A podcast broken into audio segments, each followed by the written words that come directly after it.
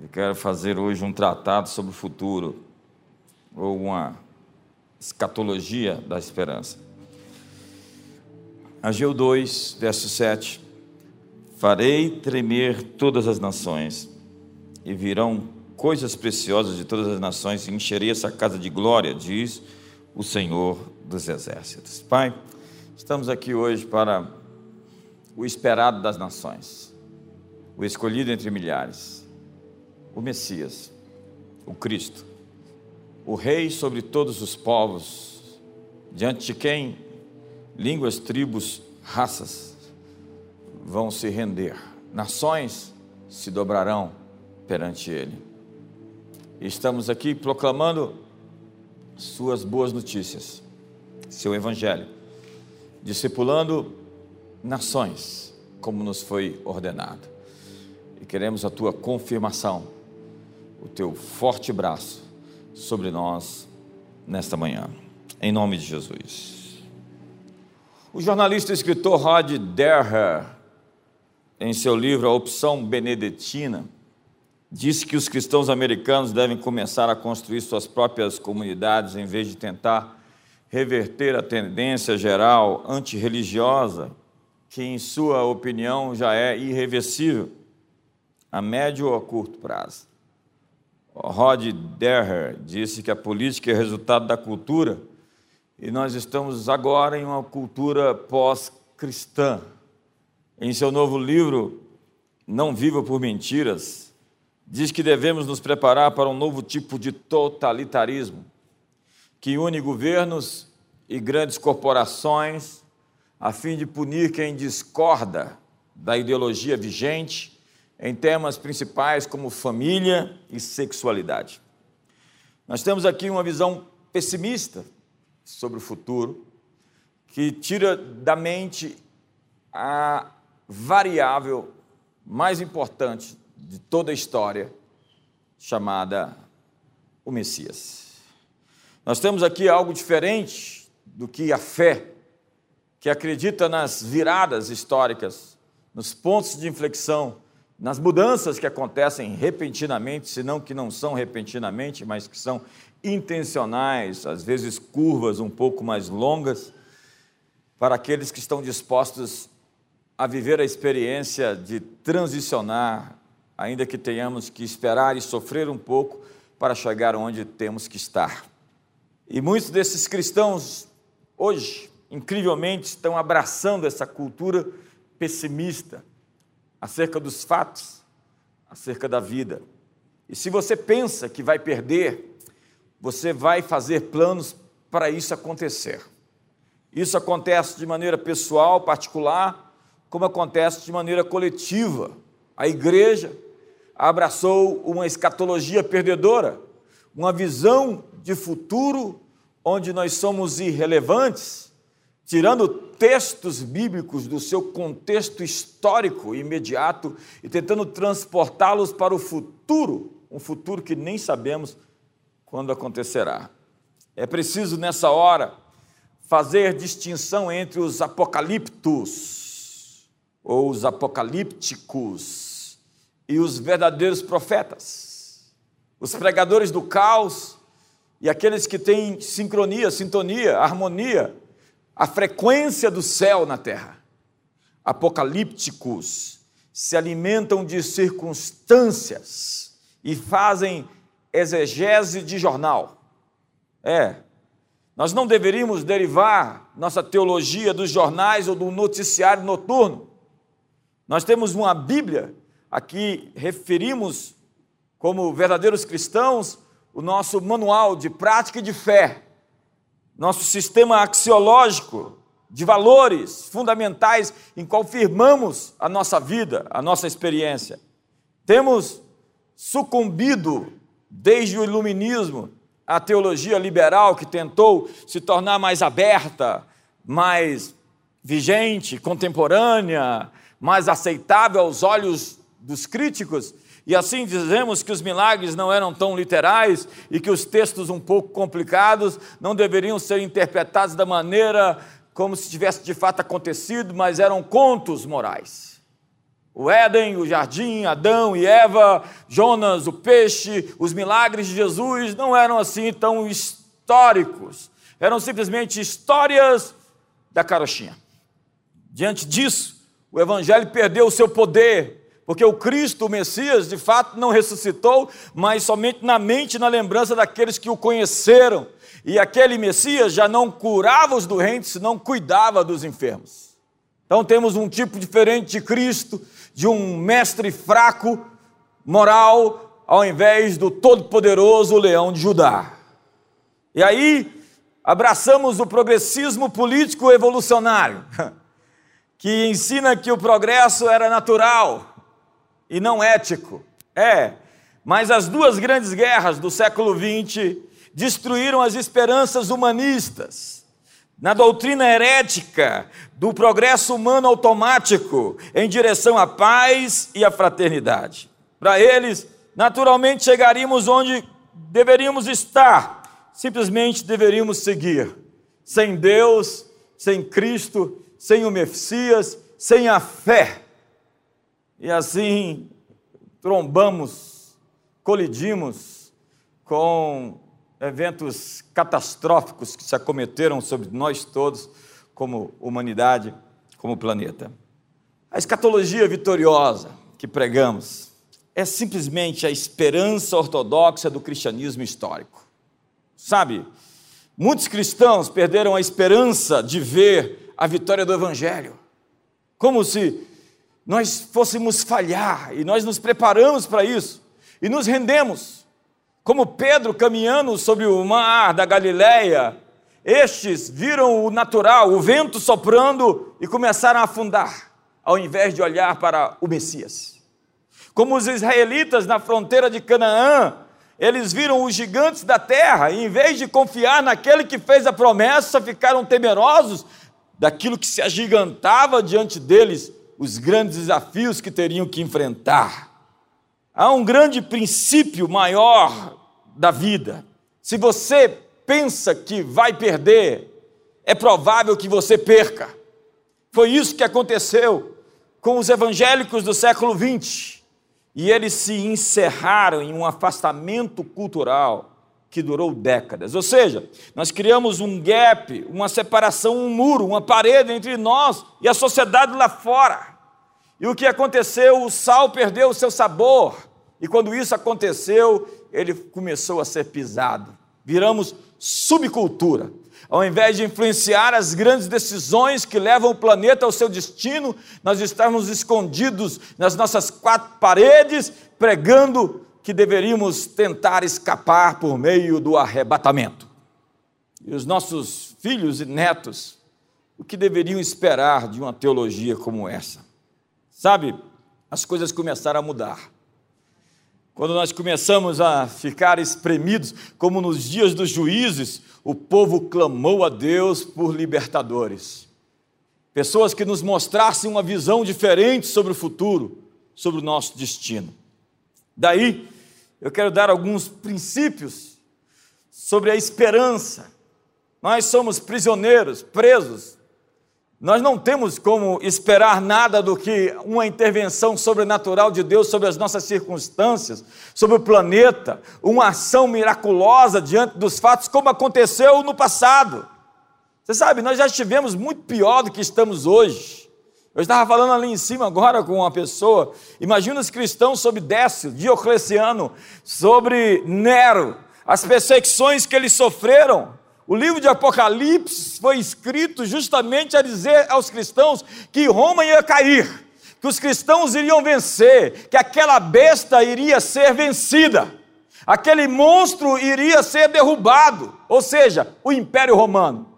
Dois mil anos depois, nós olhamos para trás e nós sabemos que aquele gigante que se levantou contra a igreja primitiva foi derrubado e o que restou dele é arqueologia.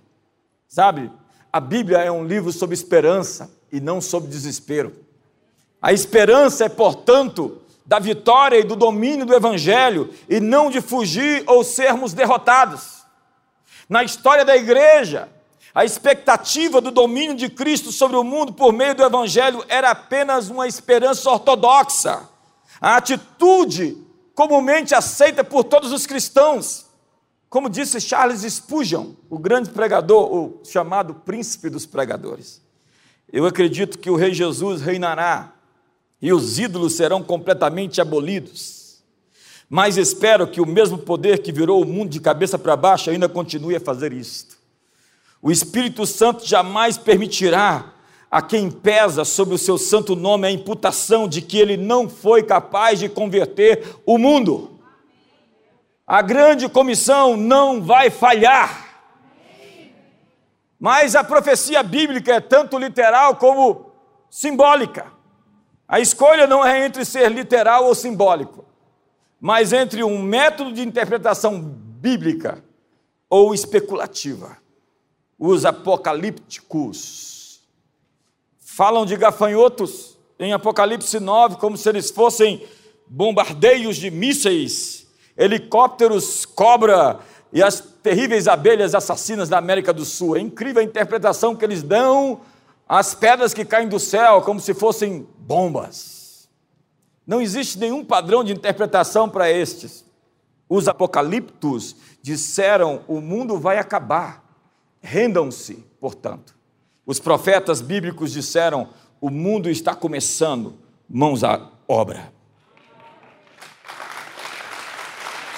Os símbolos do Apocalipse não são ilusões sombrias nascidas em uma imaginação febril. Você tem que olhar para alguns pregadores e dizer: você está com febre, acho que você pegou alguma doença. Não é possível. Porque os princípios de interpretação dos textos devem ser enraizados no Antigo Testamento.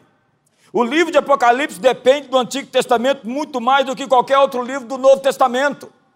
Porque o livro está cheio de citações e alusões ao Velho Testamento. A igreja primitiva entendia o simbolismo do livro de Apocalipse. Os primeiros cristãos possuíam a chave autorizada e infalível para o significado daquelas profecias de João.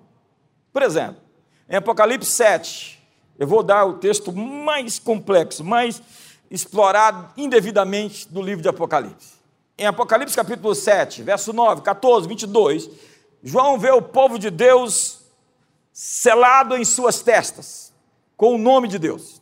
Já em Apocalipse 13, verso 16, João escreve sobre a marca dos adoradores da besta, na mão direita e nas suas testas. O que pensam os primeiros leitores sobre essas passagens?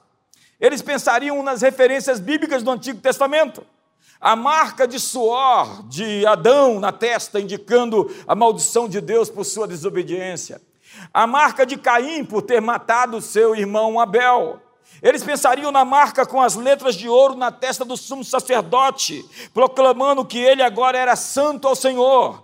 Eles veriam a Deuteronômio 6 ou Ezequiel 9, onde os servos de Deus são marcados na mão e na testa, com a lei de Deus, e assim recebem a bênção e a proteção do nome de Deus.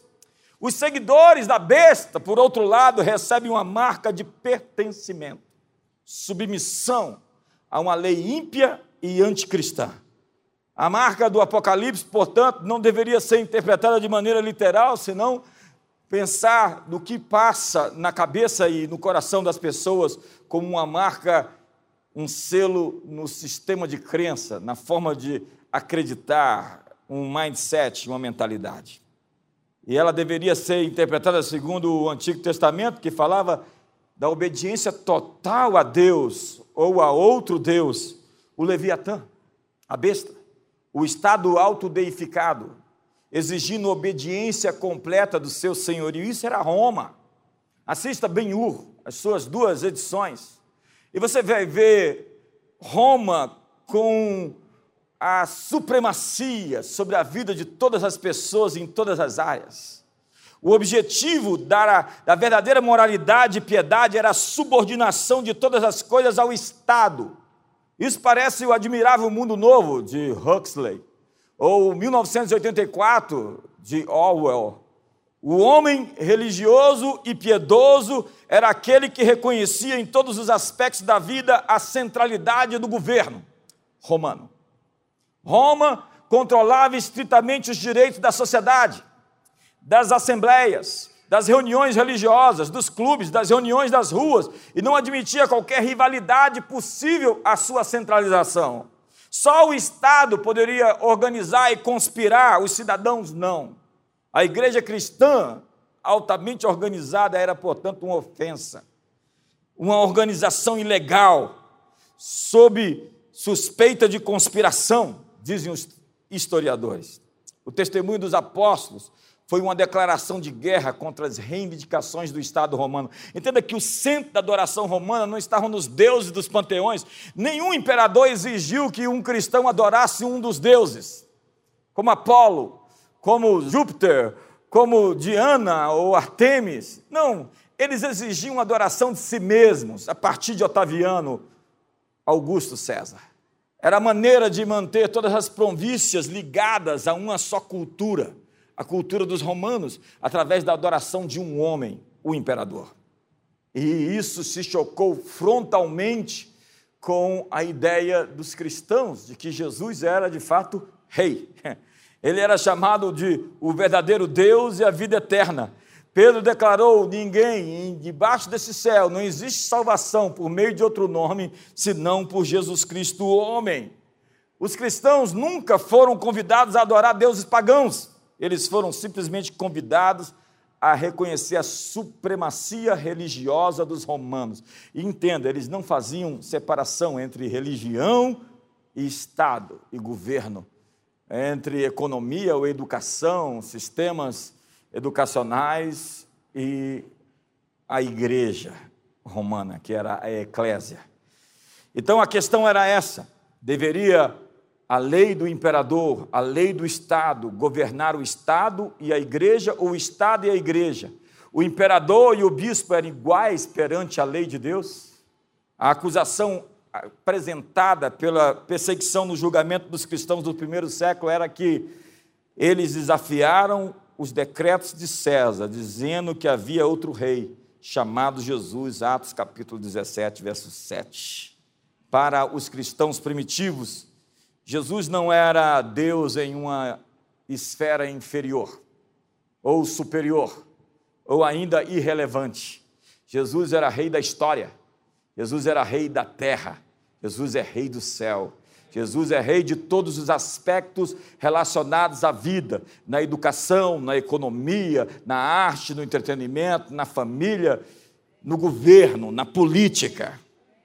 Ele é o único Deus soberano completo em todas as áreas, nenhum aspecto da realidade poderia estar isento das suas exigências. Nada era neutro. A igreja confrontou Roma com uma afirmação inflexível da autoridade imperial de Cristo. Jesus é o Filho unigênito, Jesus é Deus, Jesus é Rei, é o Salvador, é o Senhor. E o Messias é o governante dos reis da terra. César vai se dobrar, todo joelho vai se dobrar, os imperadores, os potentados e os juízes vão se dobrar. Jesus é o Senhor.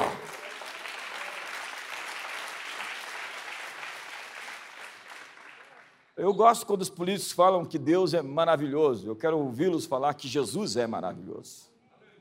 Isso define bem as coisas. Entenda? Toda o cerne da nossa fé está no nome de uma pessoa, o Messias chamado Jesus, o Cristo, que veio como homem para estabelecer o reino de Deus na terra. Essa é a chamada de Jesus. Venha a nós o teu reino, faça-se a tua vontade aqui na terra como no céu. É assim que oramos? Nós somos salvos para fora do nosso ambiente ou para dentro deste? A salvação opera para restaurar toda a terra. A montanha sagrada de Deus, que era o seu jardim, crescerá até encher todo o mundo. João apresenta a história como cenário da redenção. Deus salva seu povo no seu ambiente, não do lado de fora dele. Isso, ele salva o homem e tudo à sua volta. Quando o homem é erguido, toda a natureza é levantada. E a esperança, no entanto, não é a garantia de bênção para o desobediente. Essa é uma garantia de julgamento ou de bênção para o mundo. Deus abençoa a obediência e amaldiçoa a desobediência. Há um princípio em pessoas, há um princípio em nações. Se você vai até Deuteronômio capítulo 28, Deus diz: se você obedecer os meus mandamentos, ouvir aquilo que eu estou te dizendo, amar os meus princípios, você será bendito no campo e na cidade, bendito o fruto do seu ventre, o fruto da sua terra, o fruto dos seus animais. Entenda que Deus não está falando isso para uma pessoa em particular, Ele está falando isso para a nação de Israel. Deus está dizendo que os mandamentos dele não são custosos, pelos quais o homem viverá. Se você ler os cinco primeiros livros da Bíblia, você vai ver um manual de construção de grandes nações. É a maneira de edificar um país, juros baixos, cuidar do estrangeiro, do pobre, do necessitado. Os princípios são muito práticos. Não haja nenhum pobre no meio de vocês, Deuteronômio 15, verso 3. Porque a pobreza tem filhas bastardas. Então existe um manual estratégico de como lidar com os problemas cotidianos. A Bíblia não é um livro simplesmente filosófico. Não existe nada tão prático. Davi, o salmista, vai lá no Salmo 119, ele vai dizer: A tua lei me fez mais sábio do que os idosos, mais sábio do que os meus inimigos. Como eu amo a tua lei, escondi a tua palavra no meu coração para não pecar contra ti. O amor de Davi pela palavra. Entenda que toda lei é religiosa. Ela parte de um princípio onde existe um sistema, é o que o Voeglin chamava das religiões seculares, os ismos, comunismo, as visões de mundo, progressismo, todas elas têm uma natureza de seita, uma ordem de culto e de adoração. Se você não adora a Deus, o Senhor, é como dizia Chesterton, o problema não é você deixar de adorar a Deus, o problema é o que você coloca no lugar de Deus. Então estão colocando o Estado no lugar de Deus. E existe alguns políticos suplentes da divindade querendo tomar decisões por nós, porque nós somos incapazes de fazer as nossas escolhas, porque eles são melhores do que nós, são ungidos para tomar decisões por nós, os mortais. Como na antiguidade, as cidades romanas tinham as acrópolis, metrópolis e necrópolis. Hoje, aqueles que moram nas acrópolis, os reis e os deuses, querem tomar decisões pelos mortais das metrópoles. Era assim que se foi constituído o mundo da antiguidade, e essa é a visão progressista do mundo, que tudo tem que ser reinventado, os marcos antigos têm que ser modificados, e existem seres iluminados que podem escolher aquilo que nós mesmos, por nós, não podemos fazer nossas escolhas, porque nós somos incapazes. Tá bom, nós vamos aceitar isso como gado, né? É? Oh, obrigado. Eu acho que está crescendo dentro de você um sentimento de que Deus nos deu a vida, a liberdade e a propriedade, e esses são direitos inalienáveis que não podem ser retirados pelos homens, porque os homens não nos deram esses direitos. Foi Deus quem nos deu esse direito: vida, liberdade e propriedade. Me ajuda aí. Mas você pensa que a história está simplesmente a deriva, que o planeta Terra está levado por forças fortuitas ou casuais, não, o cordeiro é digno de abrir o livro e desatar seus selos. Ele está conduzindo e quando precisa ele interrompe a história. Ele julga a história mediante um processo de bênção e de maldição. E Jesus disse que a terra é automatê, ou seja, ela entrega de volta o que damos para ela, ela é automática. Então, existe uma lei, de, um princípio de maldição e de bênção. Civilizações desapareceram porque quebraram todos os protocolos. E quando Deus introduz o povo na terra prometida, quando Josué entra, Deus diz: a terra está vomitando os seus moradores, ela não suporta mais os seus habitantes, e por isso ela está colocando eles para fora naturalmente ou sobrenaturalmente. Deus, o universo não te dá nada. O universo te dá aquilo que Deus programou ele para te entregar. De uma maneira natural, essa lei do segredo aí que o universo está dando alguma coisa, como se ele tivesse uma inteligência ou fosse um ser, uma entidade, não. O universo foi programado, existem leis fundamentais que o universo foi programado, então ele vai entregar aquilo que nós damos para ele. E quando uma civilização quebra todos os princípios razoáveis por uma existência, ela será julgada, punida e até dissolvida, destruída, entrando em extinção. Olhe para trás e veja o tanto de civilização que já não existe. Mas nos dias desses reis, diz Daniel, o Senhor Deus levantará um reino que jamais passará, cujo reino é sempre eterno e durará para sempre.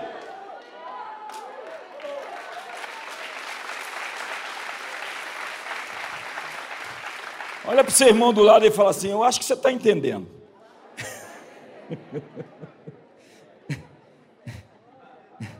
Tomara.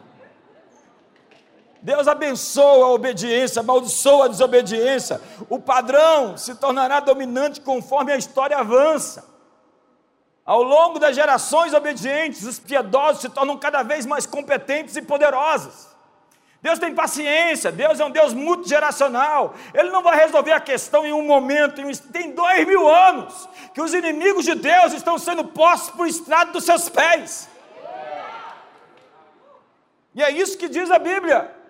A descendência do justo será poderosa, enquanto os ímpios se tornarão fracos e impotentes. Vai secar, há dias de juízo pela frente. Eu li o texto que fala: farei tremer todas as nações. Deus está prometendo novos abalos, para que somente aquilo que está conectado, fundamentado, ligado, harmonizado, sincronizado com Ele permaneça.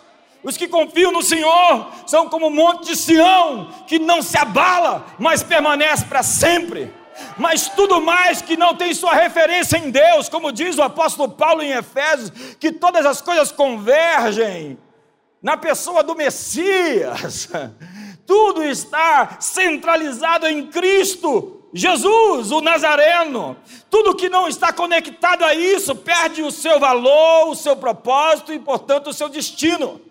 Seu propósito em sua vida está em adorá-lo. Você nasceu para isso. Por tua causa, ó Jesus, vieram existir. Mas muitos de nós ficamos secularizados. Entenda por secularização aquilo que foi inventado a partir do século XVIII, XIX, pelos iluministas. Antes não existia um mundo secular, só existia um mundo sagrado que foi profanado. Não existe dois mundos, como se um fosse santo e o outro fosse secular. Existe um mundo sagrado feito por Deus e que Deus reivindica para si cada aspecto desse mundo, cada centímetro quadrado como seu.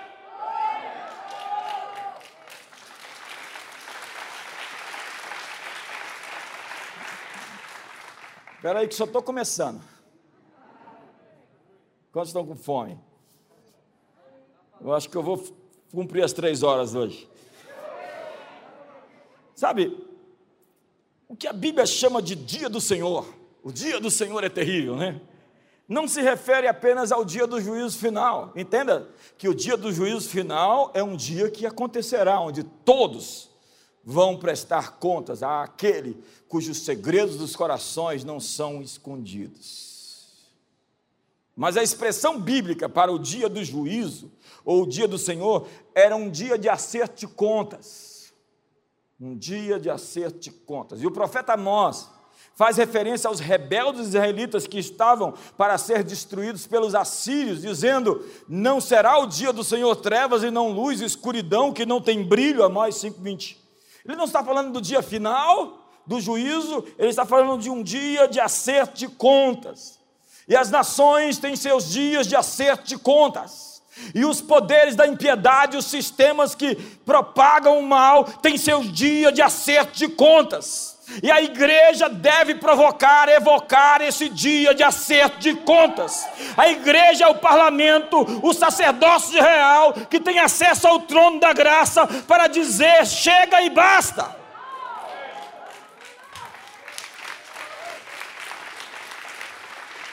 É. O culto e o governo da igreja são reconhecidos oficialmente na corte celestial. Quando a igreja pronuncia os julgamentos legais, eles são executados na terra, na história, por meio da administração providencial de Deus no mundo. Nós somos chamados de sacerdotes reais, reis e sacerdotes. Um sacerdote na Bíblia era um investigador, policial, ele era um médico, ele declarava se uma pessoa estava impura ou pura da sua lepra. Ele era um cozinheiro que verificava se a comida era caché, era limpa ou não. Ele era um professor. ele era um juiz. Ele era intercessor do povo, que oferecia sacrifício pelos seus pecados, ou um juiz que proclamava sentenças. Quando a Bíblia diz que o sacerdócio de Arão venceu e agora estamos sob a ordem de Melquisedeque, nós estamos falando de uma nova classificação de sacerdotes reis. Essa é a nossa chamada para a próxima década. Você tem chaves nas mãos para mover os céus, para modelar a história. Você tem uma bigorna na mão, um martelo para entortar ferros e circunstâncias difíceis e torná-las favoráveis ou à disposição daquilo que deveria estar como coisas certas, alinhadas com os planos de Deus. A igreja, a igreja é agora o templo de Deus. Não espere que Israel vá construir um templo lá no monte, ali em Al-Aqsa, os limites extremos da terra, para dar uma confusão em uma terceira guerra mundial, sacrificando ovelhas. O sacrifício já foi totalmente extinguido pelo sacrifício de um só, a saber, Jesus Cristo, que fulminou em seu próprio corpo o pecado para sempre. Ele aniquilou o poder do pecado em seu corpo naquela cruz. Então não existe mais sacrifícios arônicos sob uma ordem que já não existe quando o templo de Jerusalém foi destruído no ano 70. Aqueles eram os últimos dias, descritos por vezes na Bíblia, os últimos dias de uma nação, de um sistema sacrificial, de uma ordem sacerdotal. A Bíblia não profetiza qualquer futuro literal do templo ou do sistema sacrificial seja restabelecido em Jerusalém. Só os apocalípticos fazem isso. As passagens bíblicas do Novo Templo referem-se à igreja, a Cristo, de forma definitiva, progressiva e definitiva. O que a Bíblia diz é que um rio saía de dentro do templo e curava tudo à sua volta.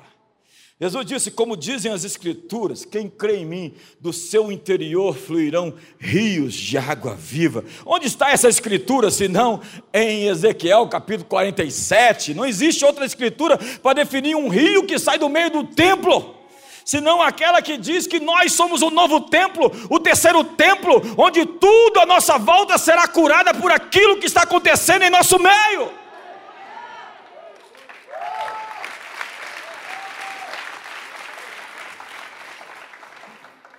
A nova criação já começou. A Bíblia descreve nossa salvação em Cristo agora e na eternidade como um novo céu e uma nova terra. O centro da reconstrução cristã do mundo é a igreja.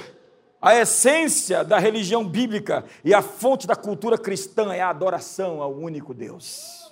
O objetivo cristão para o mundo é que todas as áreas da vida sejam redimidas e colocadas sob o senhorio de Jesus.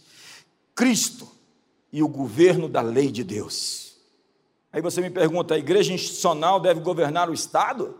Não, objetivamente não. No entanto, nós acreditamos que os governantes devem aplicar os princípios bíblicos de justiça em todas as áreas da sua responsabilidade. A questão não é que a igreja e o Estado se fundem em uma organização, ao contrário, a questão é que a igreja e o Estado estão ambos sob Deus e sob a autoridade absoluta da Sua palavra. A igreja é o ministério da graça divinamente designado, e o Estado é o ministério da justiça divinamente designado. Ambos recebem a sua indicação da palavra de Deus. Foi na Assembleia de Westminster é, eles tinham matado o rei Carlos I, fizeram uma revolução, colocaram o primeiro ministro, Oliver Cromwell. Você chega ali na abadia de Westminster, você vê a estátua dele logo de cara. E eles fizeram uma grande revolução. E eles edificaram um documento chamado a Confissão de Westminster em 1646. E a Confissão da Fé de Westminster declarava que todos os 66 livros da Bíblia são dados por inspiração de Deus para governar a fé e a vida.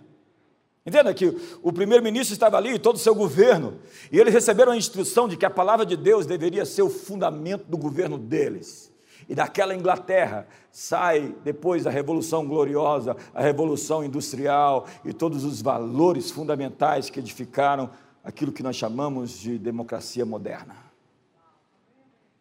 De Sião procederá a lei, de Jerusalém a palavra do Senhor.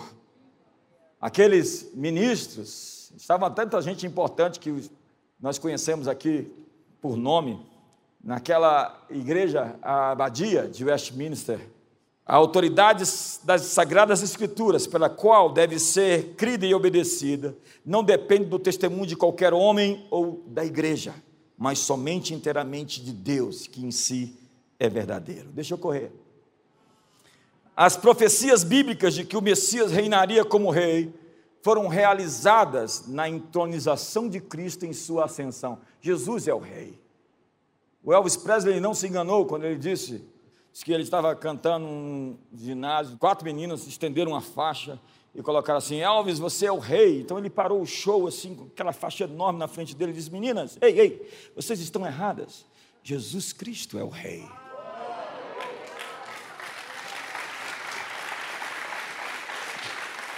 E eu acho bom que os grandes poderosos digam agora que ele é o rei e se dobrem diante dele, porque um dia todos, querendo ou não, se dobrarão diante daquele cujos olhos são como chamas de fogo, seus pés como latão reluzente, o seu cabelo como a alva lã, o seu rosto como o sol. Na sua coxa está escrito Rei dos Reis e Senhor dos Senhores. Dobre-se agora ou espere para dobrar-se a força depois. Então Jesus derrotou e amarrou Satanás e os demônios em sua expiação, ressurreição e ascensão, e o reino foi estabelecido durante a sua primeira vinda. E agora está em andamento e continua até o fim. Todos os inimigos de Cristo estão gradualmente sendo subjugados sob o seu reinado no céu e ele permanecerá no céu até que todos os seus inimigos sejam derrotados. 1 Coríntios capítulo 15, Atos capítulo 3. O último inimigo, a morte, será destruído quando ele retornar. Jesus Cristo voltará no último dia, quando a ressurreição acontecerá, o julgamento final. E o arrebatamento e a segunda vinda ocorrerão juntos, não separados. Eu não sei quem inventou a terceira vinda de Cristo. Haverá uma ressurreição de todos os homens. Os justos serão ressuscitados para a vida eterna e os ímpios serão levados para a condenação. Daniel diz que todos que dormem no pó vão acordar e o mar vai dar aos seus mortos. Que dia! E a primeira ressurreição é a ressurreição espiritual, porque estávamos mortos em Cristo e Ele nos ressuscitou na nossa justificação e regeneração. Amigos, amados irmãos, a história está do nosso lado. Rei, hey, querido, o tempo está a nosso favor. A Bíblia diz: o diabo sabe que o seu tempo está terminando, aí da terra e aí do mar, porque ele está desesperado, sabendo que a cada minuto que passa, o fim dele está próximo. O tempo, ao contrário disso, está favorável a nós, está nos levando de volta ao jardim, de onde jamais deveríamos ter saído está nos levando de volta à promessa daquele que é fiel e jamais mentirá, e tem por âncora a sua própria palavra, e que jurou por si mesmo, não havendo ninguém superior, jurou por si que faria o que prometeu. Senhoras e senhores, existe uma mão maior escrevendo nossa história, que reorganiza a bagunça que nós, seres humanos, provocamos. Acredite, está ficando mais claro, mais nítido, mais perceptível, e a nova década vai ficar mais cheia de luz. Trevas e escuridão vão se enfrentar nesse Armagedon final. Mas nós nascemos para a guerra, nós nascemos para a luta. No mundo tereis aflições, mas tende bom ânimo. Eu venci o mundo. Todos nós procuramos o caminho, mas somente o achamos no Messias.